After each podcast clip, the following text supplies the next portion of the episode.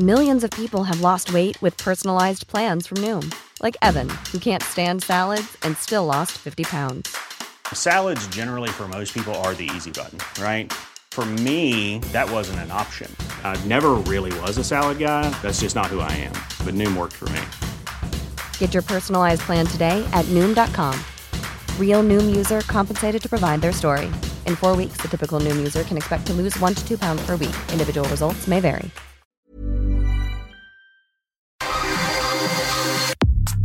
Nada más por convivir. Política, cultura y ocio con Juan Ignacio Zavala y Julio Patán. Iniciamos.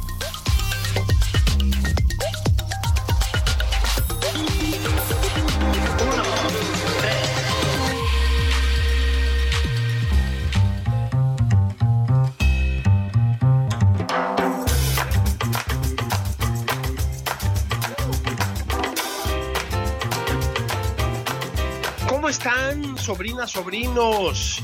¿Cómo los está tratando? Las está tratando este domingo. Oigan, ya saben que los domingos aquí en Nada más por convivir son, pues, lúdicos, vamos a decirlo así. Bueno, casi siempre. Pero hoy definitivamente va a ser lúdico. Ya hemos tenido oportunidad antes de platicar con mi querido amigo, jefe de jefes, a la hora, a- para varias cosas, ¿eh? para varias cosas, pero a la hora de hablar de los alcoholes. Con Toño Laviaga, mi querido Antonio Laviaga, ¿cómo estás? Muy bien, Julio. Oye, este, con esas presentaciones hasta me, la voy a creer. Este, No, pues, eh, ah, te la tienes que creer, hombre. no, fíjate que, que me dedico a esto del, del vino, de la bebida, porque siempre he dicho que el vino no me, no me da para comer, pero sí para beber, ¿eh? ¿Quién Ajá, anda en ¿verdad que sí? Sí, y, y- y fíjense que beber bien. Hace algunas poquitas semanas estuvimos platicando aquí con Toño Laveaga de, de varias cosas, pero básicamente platicamos de mm, tequilas, o sea, muchísimo de tequila, no, no en vano es un orgulloso hijo del estado de Jalisco, y también del whisky. Y bueno, pues eso es porque es un orgulloso hijo del mundo y todo el mundo bebe whiskies. Pero mi amigo Toño Laveaga, fíjense ustedes, empezó en esta cosa de los alcoholes, si recuerdo bien su biografía, con el vino. ¿Estoy en lo correcto, querido Toño? Así es, y empezó, no sé, ya les platiqué o te platiqué, pero si quieres repito un poquito la historia de cómo me Sí, en el mundo del vino. Resulta que yo trabajaba para una empresa transnacional, una empresa de herramientas. Yo tenía escasos 24, 25 años y me invitan a Chicago a una exposición de, de ventas. Y este, y total, acaba la exposición de ventas y nos invita el, el mero jefe a, a- cenar. Y este, y de plano me dice, tú escoge el vino. Tal Hijo. pena que no he escoger el vino, así es, no escogí el vino y, y por ahí me empieza un virus de, de aprender de vino, de, de- de devorarme lo que había de, de libros de vino, etcétera. Pues pero así empecé yo mi historia con el mundo del vino. Después, era el año como de los noventas, me voy a Ensenada a curiosear y conozco al, al- al- ahora sí al- a la vaca sagrada del mundo del vino, a Hugo da Costa, y empiezo a, bueno, conocí a todos, cuando todavía eran, eran ciruelos, los conocí ciruelos Ajá. a todos, sí, y este, y a final de cuentas me, me, me da una, una enfermedad de aprender y de viajar alrededor del vino, que, que lo convertí en una pasión y después ya lo convertí en una manera de vivir. Y no lo digo en broma, este, no, no gano lo que ganaba, pero hago lo que me gusta eh, finalmente en el, en el mundo del vino. Y he viajado, pues no sé, eh, y más que viajado, lo digo de una manera como cultura, he conocido muchos, muchos países que, que hacen el, eh, pues el, el agua de vides de una manera, manera excepcional y he conocido gente pues que, que le gusta mucho el vino, que sabe de vino y que es el protagonista del vino. Así empiezo yo con esto, libro. Después me hago juez, etcétera, etcétera. Oye, Toño, pero a ver, la mayoría nos gusta el, chupe, ¿verdad? El, el alcoholazo. Y pues todos soñaríamos con que nos pagaran por eso, ¿no? O sea, decir, puta, levanto la mano digan, oigan, a mí me gusta echar unos tragos, ah, órale, yo te pago, pero pues no funciona así la cosa, ¿no? Es decir, hay que, hay que, pues hay que saberle, hay que, pues hay que caminar un camino largo, pues, ¿no? ¿Cómo fue ese camino en tu caso? O sea, tú dijiste, a ver, el vino me parece apasionante, luego ya te metiste con otras bebidas, pero empezaste con el vino. Me parece apasionante. ¿Y qué hiciste? O sea, ¿cómo lograste que se volviera una forma de vida? Porque, pues, insisto, para la mayoría no funciona así, ¿no? No, mira, eh, creo que la palabra correcta es forma de vida y ese es uno de los mensajes que yo mandaría, es háganlo como forma de vida, no, no una forma de presumir, ni una forma de, de este, sobresalir de los demás, háganlo como forma de vida, así como manejas un carro, beber una, un vino en tu, en tu casa. ¿Cómo lo, lo hago yo eh, como una forma de vida? Eh, definitivamente yo digo que somos más que borrachos, somos, bueno, muchos sí somos borrachos, pero otros, la, eh, yo pongo el mote de bebedores culturales. El bebedor cultural es el que quiere la bebida y saber más de la bebida, no, no intrínsecamente de emborracharse, quiere saber de dónde viene, quiere saber de la tierra, quiere saber de la uva, es un bebedor cultural. Ahora sí ponle el mote de borracho, pero, pero por ahí va.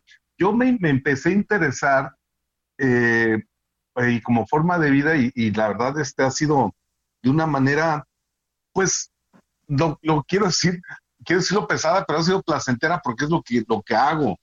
Es, eh, y pesada te digo porque al final de cuentas, eh, tú estás eh, pues tratando de, o, más bien estás estudiando mucho de, la cultura del vino, estás estudiando de uvas, estás estudiando regiones, esa quizás sea la, manera o la forma este, tortuosa, que no es, no es tanto. Y luego ya viene la parte lúdica, la parte experimental, que es el beber, pero es, aquí no es beber por beber, es conectar tus sentidos con, con lo que estás probando, que muchas veces lo que tú dices, es, bebemos por emborracharnos, hay que conectar sentidos. ¿Qué estoy bebiendo? ¿Cómo lo estoy bebiendo? Y cómo está evolucionando tanto en copa como en mi paladar.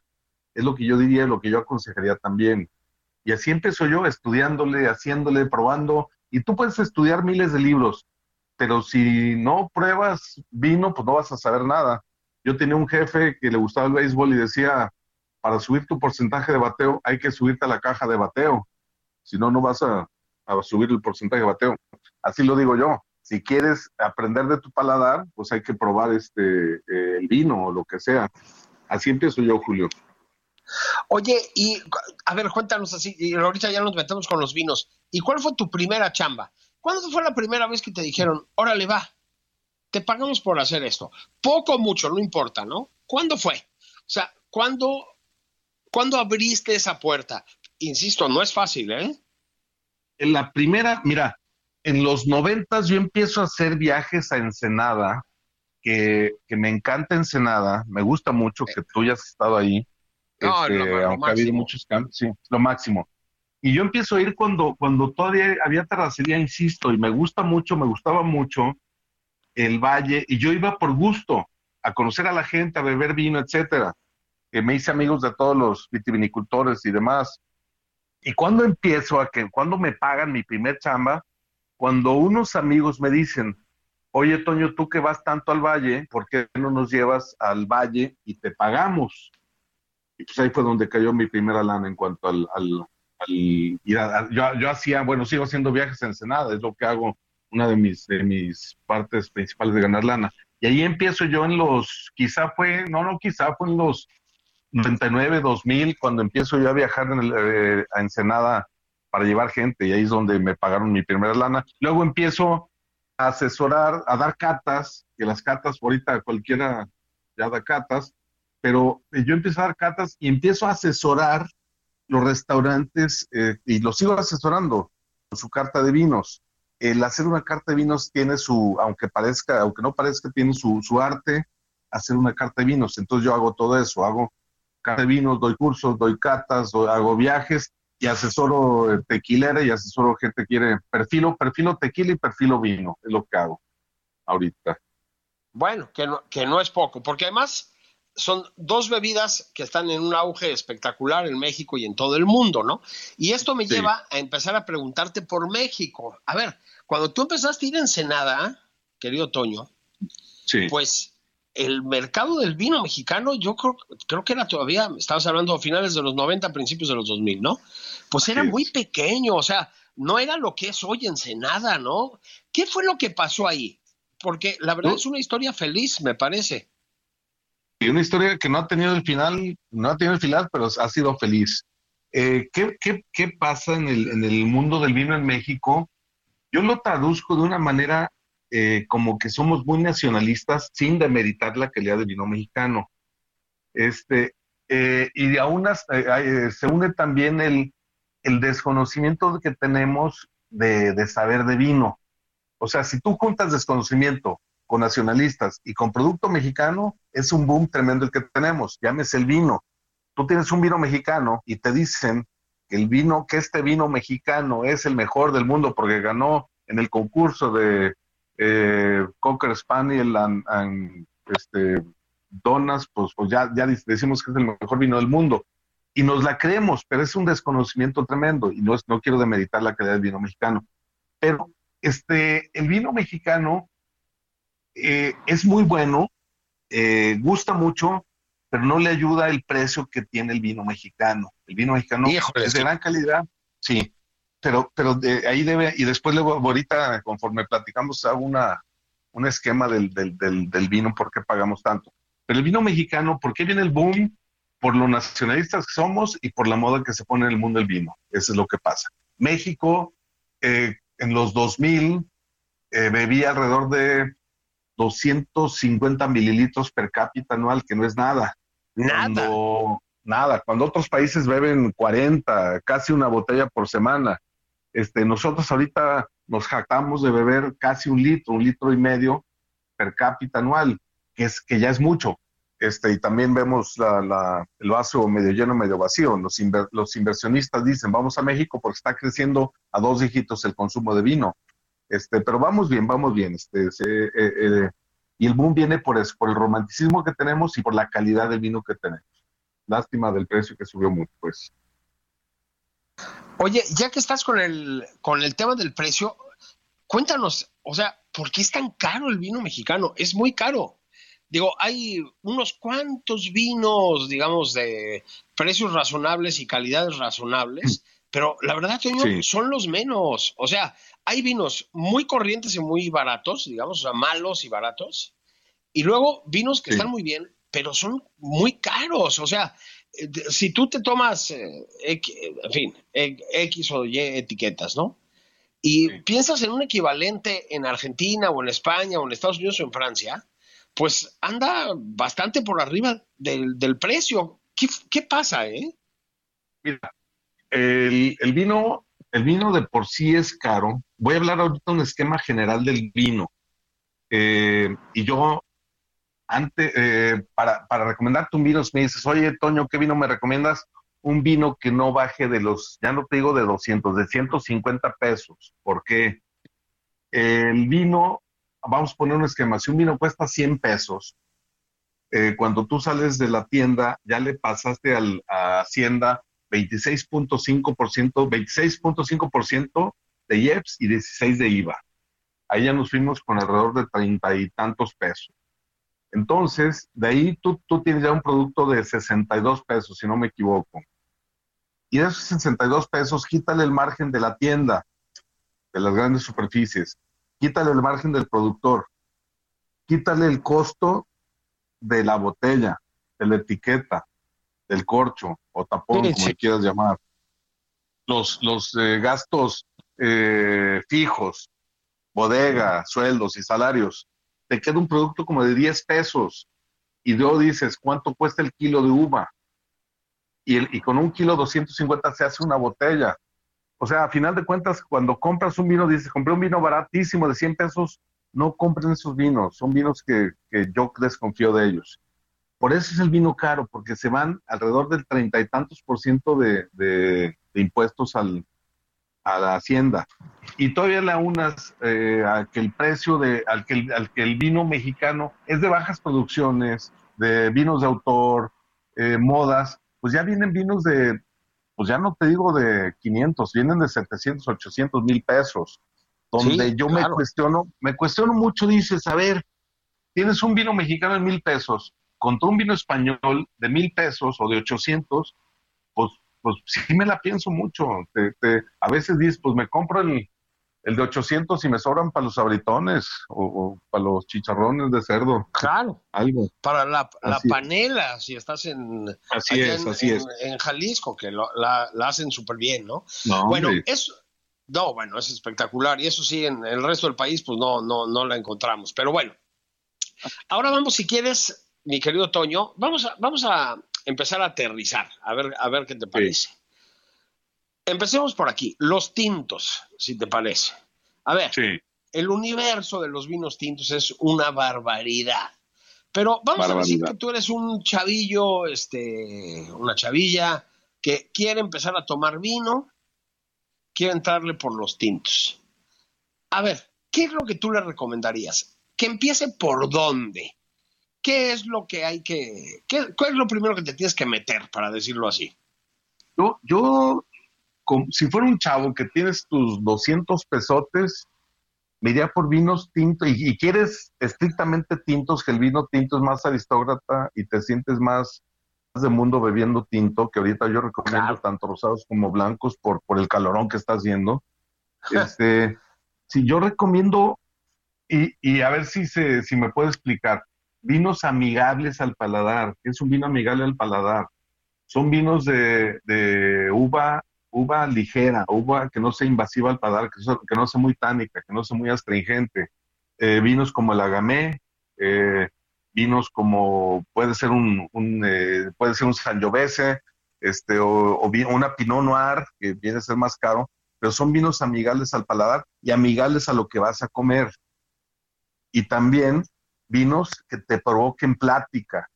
Tú estás con tu novio, con tu novia, este, compras un vinito ya que te provoque la plática, que no tenga un, mal, un malos demonios, es lo que yo recomendaría.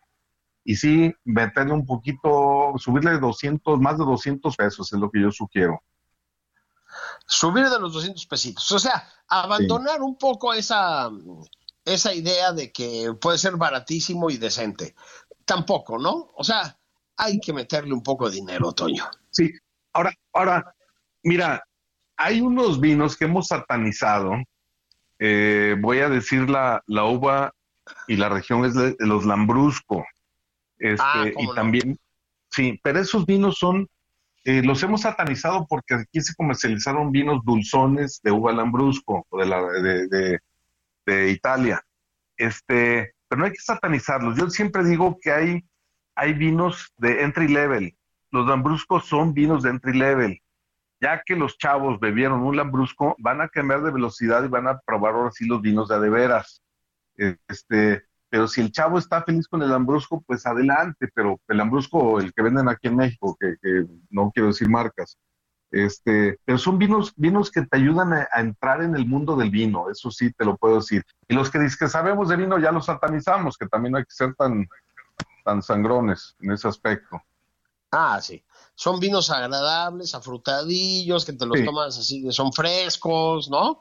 Te caen bien con el calorcito, están bien, pues. Sí, están bien. Nomás lo que sí yo recomiendo, cuando ya sepan beber, no compren vinos dulces que no están hechos para ser dulces. O sea, ah, finalmente, sí, un vino tinto no debe de ser dulce a menos que esté hecho para acompañar postre. El lambrusco lo ponen muy dulce, ese sí, digo, pueden empezar con eso, pero cámbienle, cambien de velocidad. Ah, eso me gusta, porque siempre en la vida, queridos amigos, queridas amigas, hay que cambiar de velocidad, yo digo. Entonces, vámonos para acá, si quieres, rápidamente antes de la pausa. Por ejemplo, vinos españoles, ya decías. La verdad suelen tener una muy buena relación calidad-precio, hay unos vinos espectaculares. ¿Por dónde podrías empezar? Yo me voy, me voy por Ribera del Duero. Yo soy muy de Rioja, pero pero Rivera del Duero está ganando la batalla y bueno, no es, no es, no es guerra. A ver, hay dos grandes, bueno, hay muchas grandes regiones en España. Las dos más, más conocidas en, México son Rivera del Duero y Rioja, sin mencionar Priorat, sin mencionar Castilla y León, etcétera. Y yo miré por Rivera del Duero porque son vinos, híjole, eh, ya, ya, ya conociendo un poquito de vinos, son vinos, eh, como lo decía, son eh, más, más potentes, de más carácter, de más personalidad. eh, Rioja, de que acabo de entrevistar a, al, de, al dueño de, de Señoría de Cuscurrita, está dando un giro Rioja que, que, antes eran vinos que la gente decía, este vino hay que partirlo con cuchillo y comerlo con tenedor. Eran vinos muy pesados. Sí, el vino no? pesado, sí, el vino pesado ya está cambiando, ya se hacen, hay vinos más sutiles, más elegantes. Ribera del Duero lo está haciendo. Yo empezaría por Ribera del Duero en España, pero tiene unas joyas, toda España, las sesenta y tantas denominaciones de origen, son una joya ahorita. Y después ya si quieres hacerte un poquito más el interesante, vete a Priorat, vete a Toro, vete al Bierzo, o vete, que tú conoces muy bien, vete con uno blanco y con, con este eh, mariscos a Rías Baixas, que son fenomenales los vinos blancos de por allá. Uy, no me toques ese son, o sea, el, el, vino gallego. A ver, si quieres, querido Toyo, déjame ir a pausa veloz. Sí. Volvemos y platicamos de vinos blancos, de mariscos, de vinos va. gallegos. ¿Te late? Sí, va. Órale, estamos en nada más por convivir. Estoy platicando con mi carnal Toño Laveaga. Ya platicamos hace algunas semanitas, pocas, de los whiskies y los tequilas. Hoy estamos platicando de los vinos, una especie de, guía express del vino. Imagínense ustedes lo que podríamos decir del vino, ¿no? Pero no importa, vamos a hacer una guía express. Entonces, vamos a pausa. Mm, normalmente les digo, váyanse por una caguama Hoy les diría, destapen una botella de vino. No hay mala hora para eso. Venimos enseguida.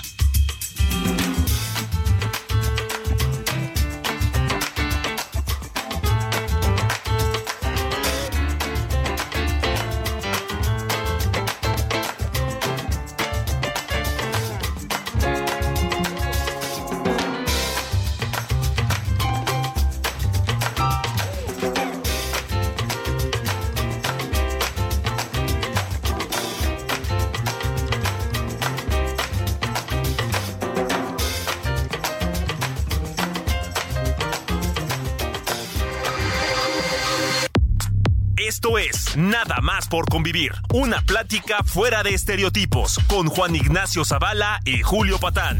Regresamos.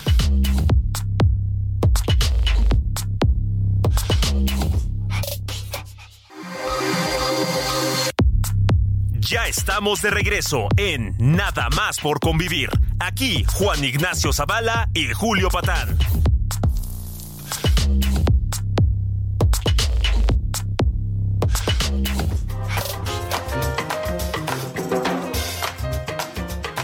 Bueno, bendiciones, niñas, niños, sobrinas, sobrinos. Estamos de regreso nada más por convivir. Hoy estamos hablando de vino. Estoy platicando con Toño Laveaga.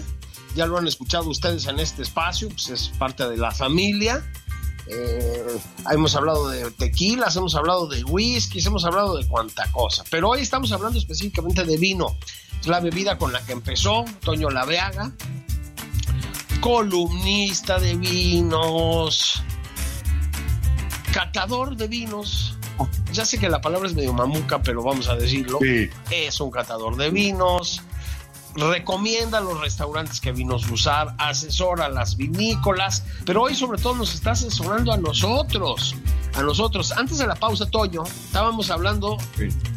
empezamos por los vinos tintos, nos metimos a los vinos españoles y de pronto, ¡pum! Me aventaste los vinos gallegos de frente, los vinos blancos. Vámonos a los vinos blancos.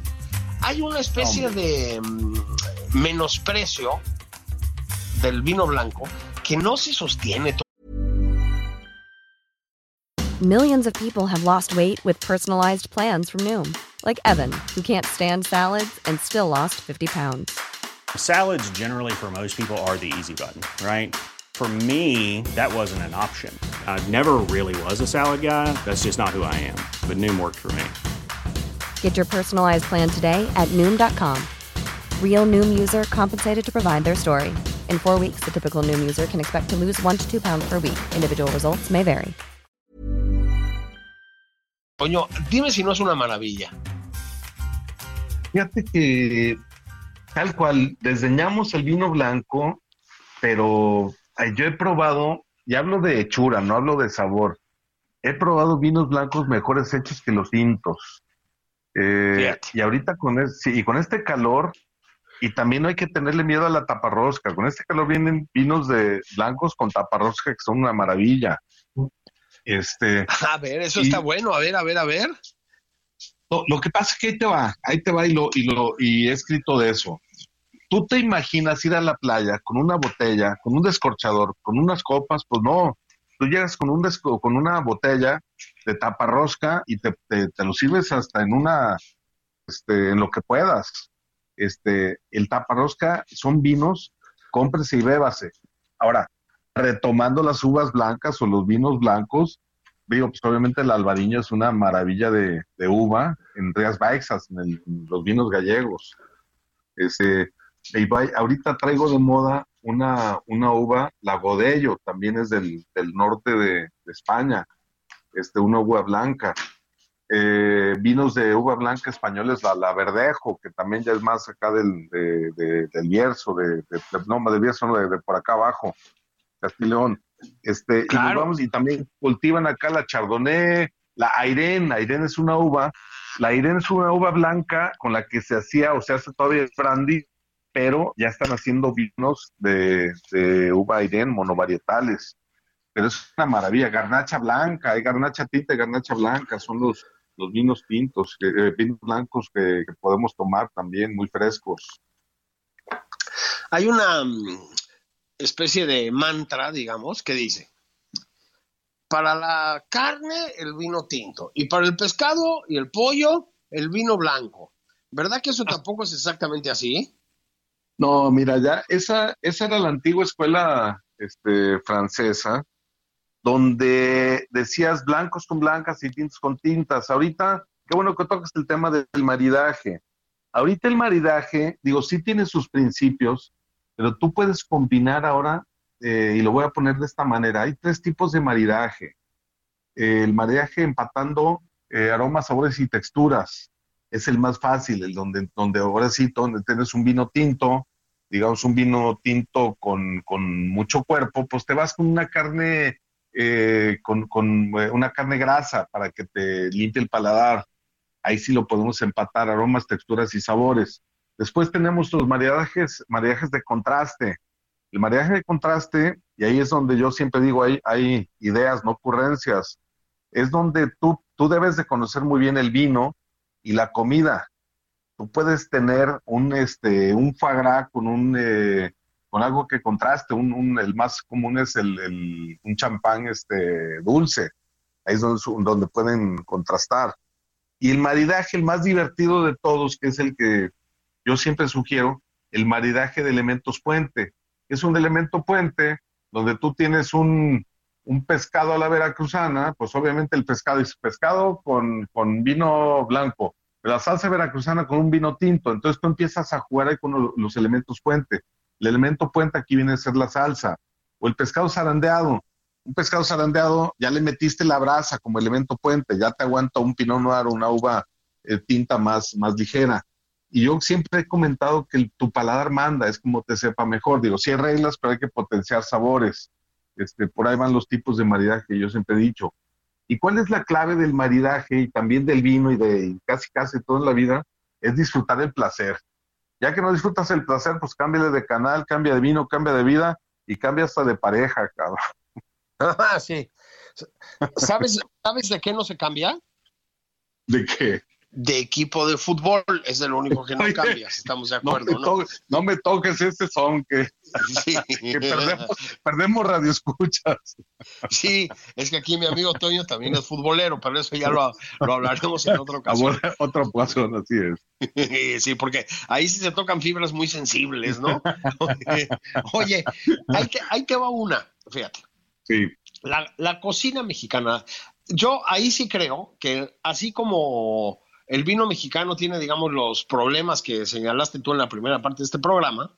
Sí creo que la gastronomía mexicana es por naturaleza, pero también de unos años para acá, de una riqueza, una variedad, una sofisticación extraordinaria, ¿no? Hay que decirlo. Y hay un plato, que es el plato bandera de la, de la gastronomía mexicana, que es el mole. Y uno de los debates, yo casi voy a decir teológicos, Toño, en este mundo, es cómo chingados se marida el mole. ¿Tú qué dirías? Yo he oído de todo, ¿eh? Ahí te va lo que yo digo del mole. El mole, voy a decir una barbaridad y a ver si, si no este, me linchan.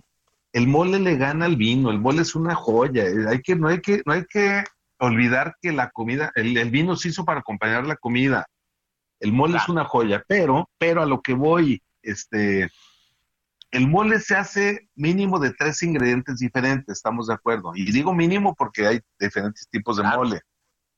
Uno de esos trece va a hacer match con cualquiera de los vinos. Entonces, en mi opinión, el mole tú marídalo con lo que más te guste, porque va a haber un match. Este, yo lo marido con un vino tinto ligero o con un champán rosado este, espumoso, obviamente. Es lo que yo hago, lo que yo haría. Y hablo de gustos personales pero como es tan rico, y digo rico de sabor y rico de, elementos, el mole puede ir con un chorro de vinos. El, mole es una joya, es una joya, es el, ahora sí, el santo grial de la comida mexicana, pues. Claro, además, ojo, estoy diciendo el mole, pero pues hay muchos moles, ¿no? Y no son, y no son parecidos unos con otros, o sea, son, son, son absolutamente variados, ¿no? Sí, esto te lo digo porque, dime, dime. Lo que pasa que eh, yo no te puedo estereotipar, no te puedo decir, el mole va con carne suñón. No, maestro, ese es mi paladar. El tu paladar, no sé si este es diferente, no sé si te gusta la carne suñón. O sea, yo te puedo recomendar, no me estoy saliendo por la tangente, pero sí te puedo decir que el mole puedes maridarlo con muchos este, tipos de vino, es lo que yo te digo. Y, también hay un chorro de tipos de mole. En, Jalisco tenemos el pipián, que es una maravilla también. Sí, la verdad sí, la verdad sí pero, pero, es muy versátil el mole, ¿eh? muy versátil. Lo que sí, hablando de comida mexicana, tener mucho cuidado con el picante. El picante no es llevadero con el alcohol. Eh, si tú tienes una torta ahogada, yo que soy de aquí de Guadalajara, no la voy a maridar con un vino, la voy a maridar con una cerveza, con una Coca-Cola o con este, un agua de horchata, pero no la voy a maridar con un vino. Hay que tener también tacto en eso hay demasiados ácidos y picantes ahí metidos, ¿no? Sí, sí, ahí le partes la torre. De, hacer dos cosas buenas, haces una mala. Así de fácil. Ahora bien, ahí te va, ¿eh? Es que te las estoy poniendo complicadas hoy, pero pues, de, eso se trata este espacio, ¿no? Eh, a ti como a mí nos gusta de vez en cuando fumarnos un puro, ¿no? ¿Cómo no? Sí. Un puro de buena calidad y etcétera. Y ahí también hay un debate. O sea, lo normal es que cuando tú prendes un puro, pues lo acompañas o lo maridas, si lo quieres decir así, pues con ron, por ejemplo, eso es muy normal. Sí, sí. Con un whisky. Sí. el, whisky va bien con los rones. Sí, eh, Algunos te dirían que con un tequila añejo, un tequila madurado, etcétera. Sí. Pero hay gente, sobre todo aquí en España, donde estoy en este momento, que diría, no, también con ciertos vinos, bueno, con cerveza lo acompañan algunas cervezas más o menos fuertes, y etcétera. Sí, ¿cómo no? se, sí, se lleva el puro con el vino. A ver, esa te la dejo ahí. Ah, me la dejas de tarea y es una, es difícil, deja ver a quién le copio, cabrón. Este, no, no, yo he intentado mucho maridar el habano, el puro, con vino y no me ha resultado. Eh, para mí se desvirtúan las dos cosas, este, se desestructuran tanto el vino como el, como el tabaco. Y, ese es, y hablo otra vez de experiencias personales. Yo no he logrado hacerlo. Yo el maridaje que hago es un, un buen puro con un buen whisky. Y sé que el maridaje por naturaleza es con ron pero, o, o con un tequila añejo, pero con el vino no me ha salido. No, no, no, no, un coñac también, perdón no he disfrutado yo el, vino tinto con un puro, no lo he disfrutado. ¿Para qué te quiero, quieres que te mienta? No, no, no lo he hecho. Yo estoy de acuerdo no contigo, lo ¿eh? recomiendo. Yo estoy de acuerdo contigo. Sí, sí. O sea, es como, es como si haz de cuenta que al mole le pones vinagre o limón, pues, pues no va, maestro. Te puede gustar eh, en alguna ocasión, pero no va, no va, no, no es natural eso. Es este, contra natura, cabrón. Sí, yo, yo estoy completamente de acuerdo. Ahora, para, los, para los maridajes, digamos, ya, ya nos dijiste qué se puede hacer. ¿Qué es lo que no se debe hacer desde tu punto de vista? Porque si hay momentos en que le metes ciertos vinos a ciertos platos y destrozas todo, ¿no? Una especie de guía veloz así. ¿Qué no hacer en los maridajes? Yo creo que el maridaje, eh, lo que debes de hacer es primero prueba y error. ¿Qué no debes de hacer? Que el vino le gana al alimento o viceversa, que el alimento le gana al vino. Cuando gana, cuando no se potencian, hiciste algo mal. Este, y, y obviamente es prueba y error. Esa es una. Este, dos, tú para, para, para tener un buen maridaje debes tener una buena experiencia. Este, insisto, con disfrutar del placer. Es lo que yo haría. Siempre cuestionarte, ¿me está sabiendo bien o no me sabe bien? Y la otra es que tu paladar manda. Este, yo te puedo decir lo que sea, pero puedo estar equivocado, o puedo leer la guía y puedo estar equivocado. Ayer fui a una cata y un cuate decía, no giren tanto la copa, pero ¿por qué ese a mí? Yo mato las pulgas como yo, como yo puedo y quiero. Eso es lo que yo recomiendo. Hagan, hagan lo que su, lo que el cuerpo es sabio, lo que su cuerpo les diga. Este, y otra que es una muy importante, no hagan maridaje. Esto lo, lo comete, hay muchos errores y también depende de los paladares. Hay un elemento en los alimentos, alimentos que se llama la cinarina. La cinarina que la contiene la alcachofa, la contiene, eh, ahí cómo se llama esta, el, espárrago. Este, si lo comes, si lo combinas con vino, se te va a desestructurar, pues la cinarina es un elemento químico que te desestructura el vino. Hay que tener cuidado con eso. Mucha ah. gente no lo sabe. Así es. Y también depende de los paladares. Fíjate, o sea, mejor no combinar cachofa o espárrago con vino, dirías. Así es. Así es. Ah, y también depende tu, depende, sí, y depende de tu paladar. A veces dices, es que en mi paladar, bueno, pues sí, tu paladar no, pero es una regla donde, donde no debe de ser por, por el elemento químico que, que, contiene, pues. Bueno, fíjate, pero ahí, ahí tienen un dato práctico, francamente, muy útil. Ahora, ahí te va otra. Los postres. Se nos dice, hay vinos de postre. Y sí, y vinos muy ricos, son unos vinos italianos de postre que te mueres y todo lo demás. Pero el vino no de postre, también puede ir con los postres. ¿Tú qué dirías? Yo digo que sí. Yo digo que sí. Eh, y te la voy a poner más eh, gráfica. Un vino tinto potente de Rioja con un chocolate amargo. Ah. es, eh, sí, ese es bocato di cardinale. Es una maravilla. Ya hasta se me hizo la boca. Este, por ahí va, por ahí va. Este, sí es un maridaje elemental, dulce con dulce, pero si tú puedes meter una algo eh, que combine bien, que haga un buen match, como te digo, bien y chocolate, pues, pues va adelante. Sí puedes cerrar bien así la, comida.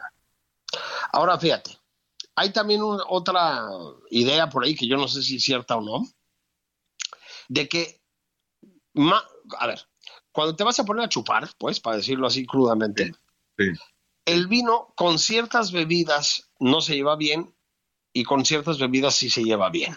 Eso te diría. Un maestro mío del Colegio de Filosofía decía, no hay que combinar cerveza con vodka, pero sí hay que combinar cerveza, no, eh, vodka con vino blanco, por ejemplo. Te, te, estoy dando un ejemplo entre muchos otros. Sí, sí, sí. Eso es cierto. Es decir, si hay bebidas alcohólicas que hacen cortocircuito entre sí, tú dirías. Yo lo que te decir, yo no he tenido, otra vez hablo de mi experiencia, no he tenido cortocircuito, pero ¿por qué? Regla máxima, trago de vino, trago de agua. Tú hidrátate, ah. hidrátate, hidrátate. Es lo que yo hago y por eso no tengo, no he tenido y toco madera cortocircuito con ninguna bebida. Y vaya que tomo, ayer estuve tomando tequila, luego me tomé whisky, luego me tomé un ron. Obviamente no me emborracho, pero regla básica, tener tu shot de agua, este, ya sea con gas o normalita, pero es regla básica, hidrátate, hidrátate, hidrátate, es lo que yo hago. Hay gente que sí se le cruza, a mí no se me cruza y toco madera, así es. Sí, yo tampoco, ¿eh? O sea, cometo excesos y siempre me quedan igual de mal o igual de bien, como tú lo quieras ver, ¿no? pero, pero te estás hidratando, ¿no? Ah, eso es por supuesto, sí. por supuesto. Ahora, dime una cosa. Ya pasamos por España. Sí. Los vinos chilenos. Voy a decir una cosa que me va a costar que no me dejen entrar a Chile la siguiente vez. Pero yo, casi todas las experiencias que he tenido con vinos chilenos son malas. Este, sé que es un país con una producción excepcional de vinos, con vinos de gran calidad y etcétera. a mí no me ha ido bien con los vinos chilenos en términos generales. Ha habido algunas excepciones, desde luego, muy buenas, ¿no? ¿Hay algo con los vinos chilenos? O más bien, no nos llegan a México los vinos chilenos que nos deberían llevar, o más bien, estoy mal. No, no, no, no, en todo, estás, estás correcto en todo. Y alguna vez un amigo se me acercó y me dice, oye, ¿por qué no se venden los vinos chilenos ahorita, hoy en día? Dije, el vino chileno cumplió su cometido o lo ha cumplido. Hizo, hizo vinos buenos, bonitos y baratos, inundó el mercado de vino. Este, y ahorita que un vino, eran vinos el gato negro y este, son eran vinos de, de, 80, 100 pesos, este, que nos enseñaron a beber. Otra vez hablo del cometido del, de los vinos, este, y, voy a hacer la analogía con un, con un Volkswagen. Este, no sé si tú o alguien conocido tuyo, al menos yo, nos enseñamos a manejar un Volkswagen. Claro. El es el Volkswagen. El bien es el, es el Volkswagen en el que nos enseñamos a, a, manejar el Volkswagen y a beber con el vino chileno. Pero otra vez, cambiamos de velocidad. Ya no tenemos un Volkswagen, ya no quiero el Volkswagen y ya no me gusta el Volkswagen, a menos que sea vintage, pues. Eso pasa con el vino chileno, entendiendo la analogía, pues. Y el vino chileno, este, eh, ya, ya ahorita, si bebes vino chileno, hasta te ven mal, porque no sabemos que el vino chileno tiene buenas etiquetas. El vino chileno tiene un camino, tiene cuesta arriba, eh, porque tiene grandes vinos, pero si tú tienes un vino chileno de dos mil pesos, dices, no, pues mejor me voy por el mexicano, mejor me voy por el español, lo mismo que pasa con, con, me encareces un producto. Pero el vino chileno, es más, cuando, cuando nos veamos, a mí, yo tengo aquí una de Don Melchor, es un vino de, de 3.500 pesos, nos la bebemos y, y te aseguro en cuanto a paladar, no te digo a bolsillo, en cuanto a paladar te va a hacer cambiar la opinión. Son grandes y excelentes vinos los vinos chilenos, de los, ah. los de calidad, los premium, los premium. Pero sí, se inundó. Desde, ya eh, la, oferta. Sí, sí, sí. Sí, pero el vino chileno, otra vez hablamos de, qué le dirás a un chavo, empiecen con vino chileno. Quizá van a cambiar pronto de velocidad, pero empiecen con vino chileno que es bueno, bonito y barato este, y tiene cuesta arriba. El vino chileno, si te cuesta más de 500 pesos, ya no lo vas a comprar.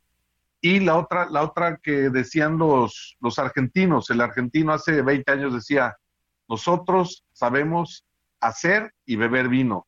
El chileno sabe hacer y vender vino. Entonces todo, todo el vino salía. El vino chileno. Y el vino buena calidad. ¿eh? Tienen grandes cosas, ¿no?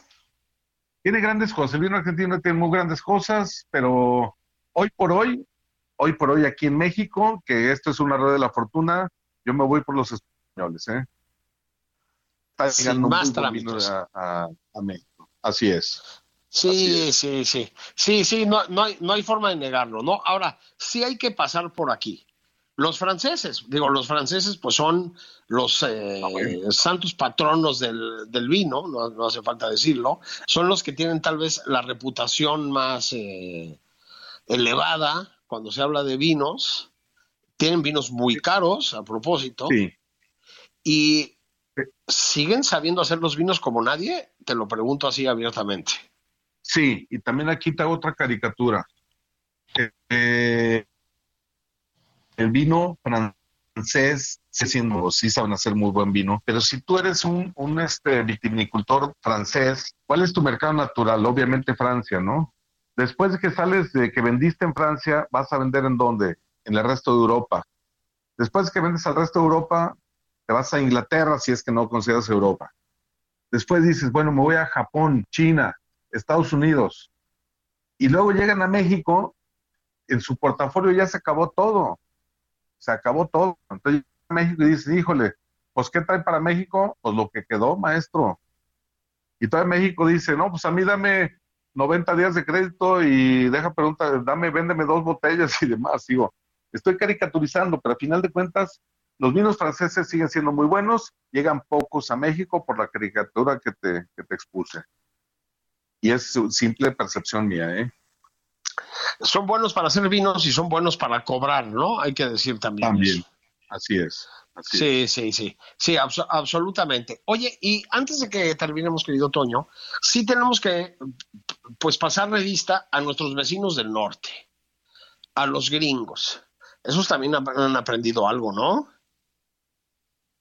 Total. Mira, el gringo, yo soy mucho de, ejemplos, analogías, caricaturas.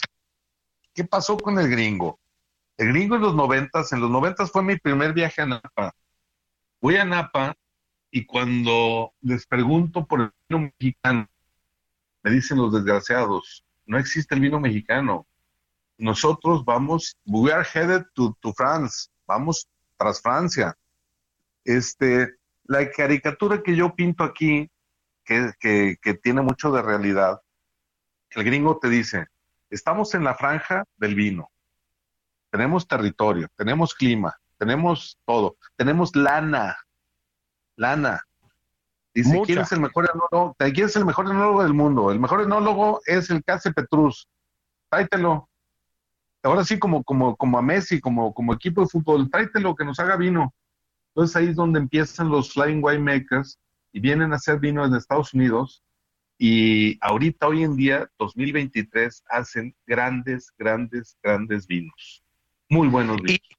oye, ¿y llegan esos vinos a México? No, no todos, no, no, no, no, no, no, no. No, pero tú tienes un vino, un Screaming Eagle que te cuesta 80 mil pesos, tienes un este Harlan que te cuesta 40 mil. No llegan, son buenos vinos, pero también son muy caros. Y también hay que buscar los vinos gringos que cuestan 50 dólares. Son vinos que por 50 dólares, pues ya te, si, no te da codera comprarlo y, es un, gran vino. Estados Unidos va impresionantemente fuerte haciendo muy buenos vinos y no nomás en California. Yo, Toño, te sigo muchísimo, como sabes, en redes. Luego, luego también te escribo, porque pues tengo ese privilegio, pero te sigo mucho en redes hay que seguir a Toño Laveaga. ¿Dónde te pueden seguir, querido Toño? Es en Twitter, arroba Antonio Laveaga, en Facebook es Onivino Laveaga, Onivino Laveaga. Nomás quiero cerrar aquí con esto de que para los tragos largos o destilados, y hablo de fidelidad, este, te aseguro que somos muy fieles en trago largo, en tequila. Tú tienes tu tequila preferido y somos muy fieles con los, con los vinos. Y no lo digo que sea para bien o para mal, estamos viendo qué más probamos de etiquetas en cuanto a vino. Y en cuanto a trago largo, nos casamos con, un tequila, con un whisky y difícilmente cambiamos. Mi querido Toño, lo único que me queda es decir, acepto ese vino chileno. Te mando un abrazo, te agradezco muchísimo. Igualmente. Ya platicaremos otra vez. Qué bueno escucharte, de verdad, qué bueno que nos orientes en este sofisticado mundo de los alcoholes. Te mando un abrazo. Igualmente, abrazo, gracias y saludos. Les agradezco mucho su compañía. Nos escuchamos en la semana, nos escuchamos el sábado y el domingo. Muchas gracias.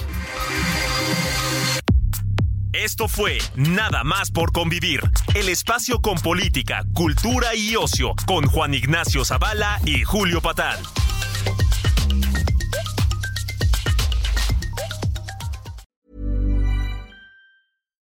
Here's a cool fact: a crocodile can't stick out its tongue. Another cool fact. You can get short term health insurance for a month or just under a year in some states.